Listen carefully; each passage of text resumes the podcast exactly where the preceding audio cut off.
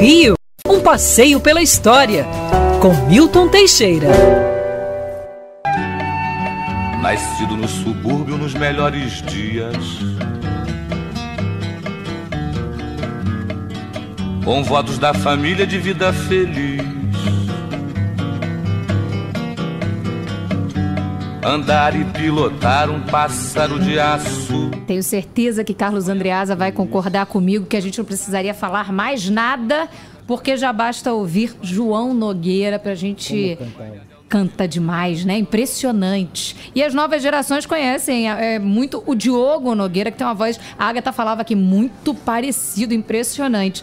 Tá aí o professor Milton Teixeira para trazer um pouquinho mais da história desse, que é um dos maiores nomes, né? Da composição e também um dos maiores cantores de samba aqui do Brasil. Professor, muito bom dia. Traga para a gente bom todas dia, as informações. Thaís. Bom dia, Carlos.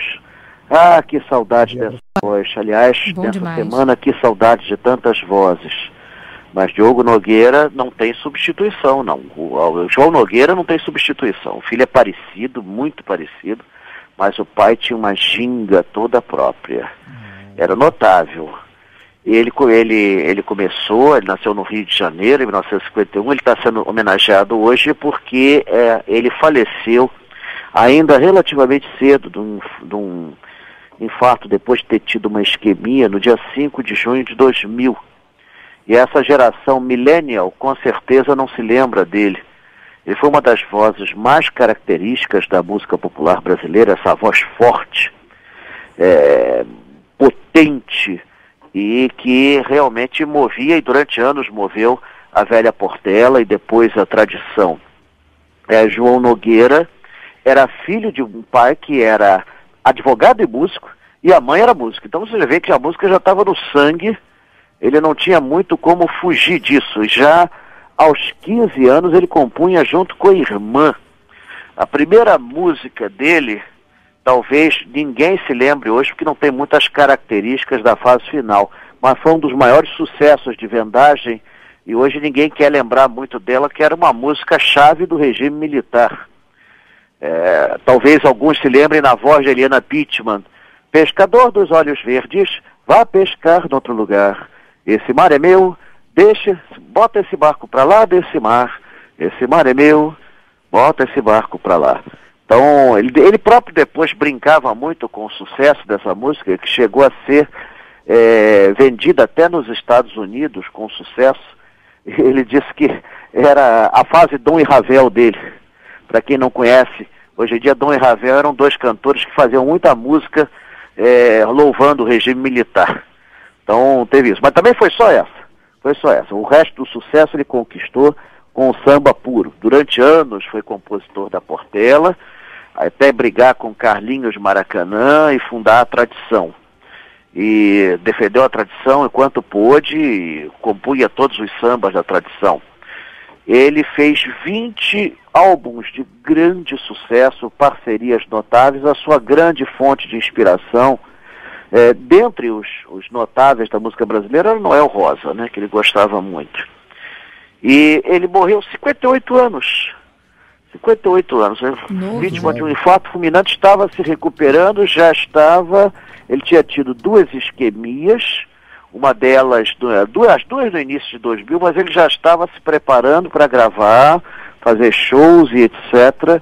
E isso acabou pre precocemente com a sua carreira e impediu a geração mais jovem de curtir esse som maravilhoso, a não ser, claro, pelos álbuns deles que estão por aí, estão em todo lugar. Essa música que foi posta, ele faz uma homenagem ao pai dele, que foi também jogador de futebol e estabacou Assim a perna filho, lá né? num, num- num treino e, e- e deixou, de, deixou de jogar. O filho Mas, também, Diogo é- Nogueira, né, professor? Foi jogador de futebol, deixou pela música. Então, uma também. tradição, então né? é uma tradição que vem de família. O Diogo Nogueira hoje mantém essa tradição. O Diogo Nogueira tem a simpatia, o carisma e o talento do pai. Eu acho as vozes assim um pouquinho diferentes. A voz do pai eu acho mais potente, né? Uhum.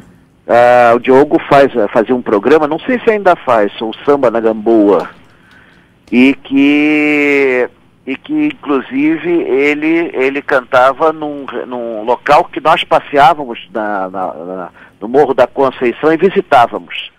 e visitava. Ali é um, é um salão que ele, que, ele, que ele usava. Não sei se esse programa ainda está rolando, me corrijam os especialistas em Diogo.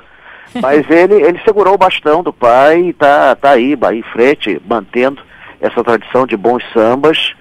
E, e eu creio que é, isso vai ser passado também para o neto e bisneto, vai ser, vai ser uma geração de família. Vocês camisa pesada, né, professor? Para vestir, Oi? camisa Lembrando... pesada para vestir, né?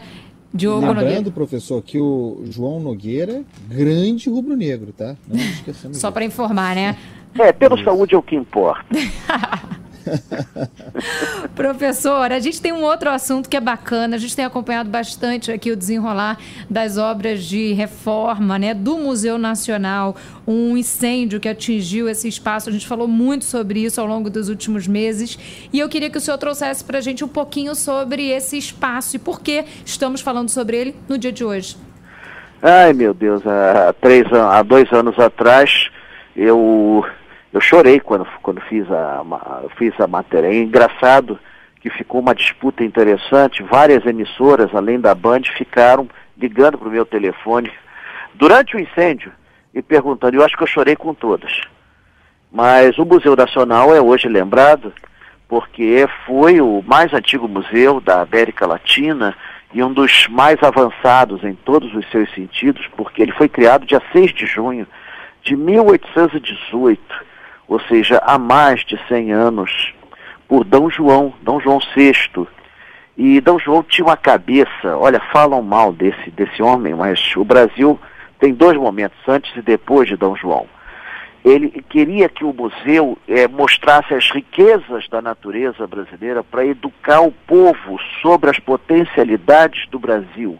Então, essa era uma das funções do Museu Nacional e uma das mais importantes: ensinar aos brasileiros como o Brasil era rico, como o Brasil tinha potencialidades. E ele foi feito a partir de um acervo que existia em 1786. Foi feito um pequeno museu chamado Casa dos Pássaros, onde hoje é a Avenida Passos.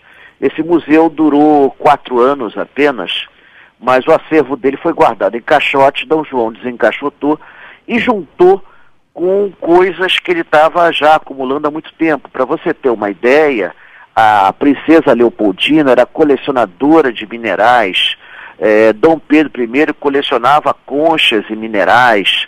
Então ele pegou esse acervo todo e fundou o, o, o Museu Real, que era originalmente no campo de Santana, hoje Praça da República, Hoje, Museu Nacional foi feita na casa do primeiro diretor do Banco do Brasil, que foi preso por corrupção. Puxa vida, que coisa, como é que se vivia num país assim?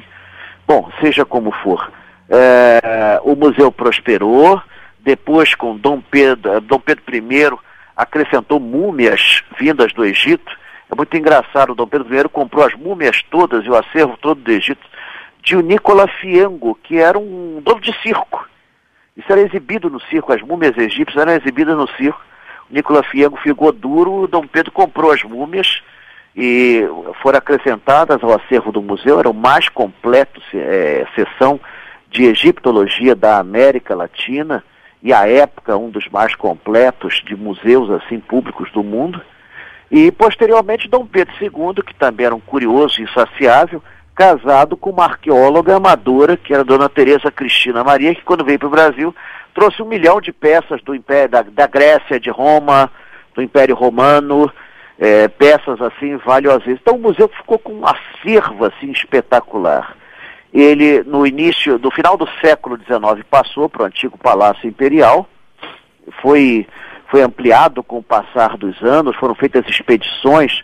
O Museu Nacional foi incorporado a Universidade do Brasil, hoje o FRJ, em 1946, e chegou a ser o quinto maior museu de história natural do planeta. Ele tinha, dentre as peças mais famosas, ele tinha o meteorito Bendegó, que aliás sobreviveu ao incêndio, até porque o meteorito Bendegó sobreviveu a temperaturas muito maiores quando entrou na Terra no século XVIII, caiu na Bahia. Mas não, não matou ninguém, caiu, caiu no rio, é, meteorito brasileiro é tranquilo. Então, e também tinha um, tinha um dinossauro, Macachalissauro, que era uma peça assim impressionante, com, com quase 7 metros de altura. O bicho era, era, era fantástico. E eles tinham lá todo acervo, tinha esqueleto de baleia, tinha mamute, é, figuras assim da, mais recentes, e, e a própria evolução do homem, desde que nós éramos quase que macacos, né, os pitecântropos erectus, até voltarmos a ser quase macacos hoje em dia. Então, toda a evolução do homem estava ali representada magnificamente. E havia um projeto longínquo de adaptar algumas salas para serem remobiliadas e ficarem com aparências das salas originais de quando o palácio era ocupado pelos imperadores. Aliás, todo o acervo do Museu do Primeiro Reinado foi transferido para lá por esse motivo. Todo esse sonho acabou num 2 de setembro terrível, trágico, que eu chorei para burro no dia e o que é pior, pela reportagem que foi feita comigo, eu descrevia onde estava o fogo, que sala estava pegando fogo. A sala do trono está pegando fogo, a sala da egiptologia está pegando fogo. Que tristeza. Foi, foi uma, uma coisa assim inacreditável. Depois de muita briga pela sociedade brasileira desse museu, foi iniciado um processo de restauração que em épocas mais próximas de nós, por conta da Covid, foi interrompido, mas eu torço para que seja é, seja completado. Ele já fez uma, já foi feita uma exposição com peças que não foram atingidas, principalmente com conchas, né, em 2019. E a nossa esperança, pelo menos a promessa, né, que ele seja reinaugurado para o bicentenário da independência do Brasil, ao qual eu espero estar lá com a Band, já não mais chorando. Sorrindo, né, professor? Sorrindo. Comemorando. Com certeza.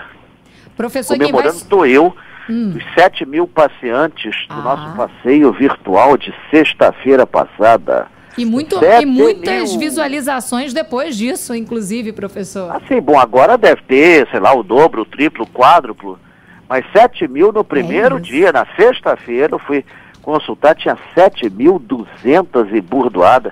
Nossa, é, foi uma vitória e tanto. Nós fizemos São Paulo, Rio de Janeiro, Belo Horizonte, Porto Alegre, estamos aceitando sugestões, os ouvintes estão dando sugestões e estou começando a me preparar para voltar aos passeios a pé. Opa! É, essa Covid vai passar e nós vamos voltar a andar. Sabe que eu estou tendo que fazer fisioterapia de tanto imobilismo?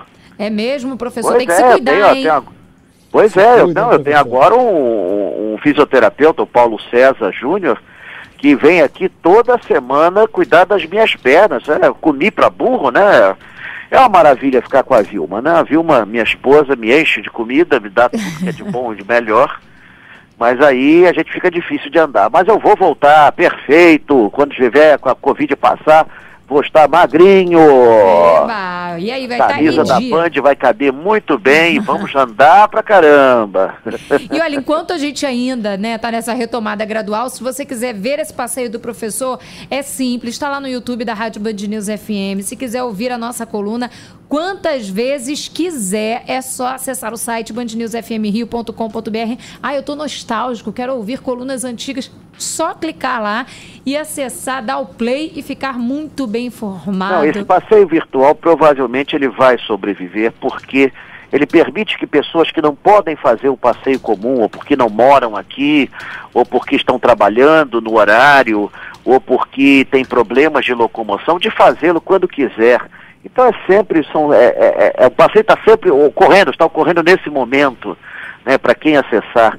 Eu acho isso maravilhoso. É, é uma forma muito boa de usar a tecnologia para atingir o nosso, que, nosso, nossos queridos ouvintes. E continue a opinar, peçam lá, já estamos pensando até em outros planetas. Opa, que vamos maravilha. Vamos ver aí o que, que nós vamos fazer. Que bom, e a gente fica ansioso aqui esperando. Professor, um beijo enorme. E beijo a gente... enorme e um beijo para minha esposa que fez aniversário ontem. Parabéns para Vilma. Para Vilma, 62 milhões de anos e um. Um beijo para ela, um beijo para você. E até a semana que vem, professor. Obrigado a todos, até para a semana, se Deus quiser.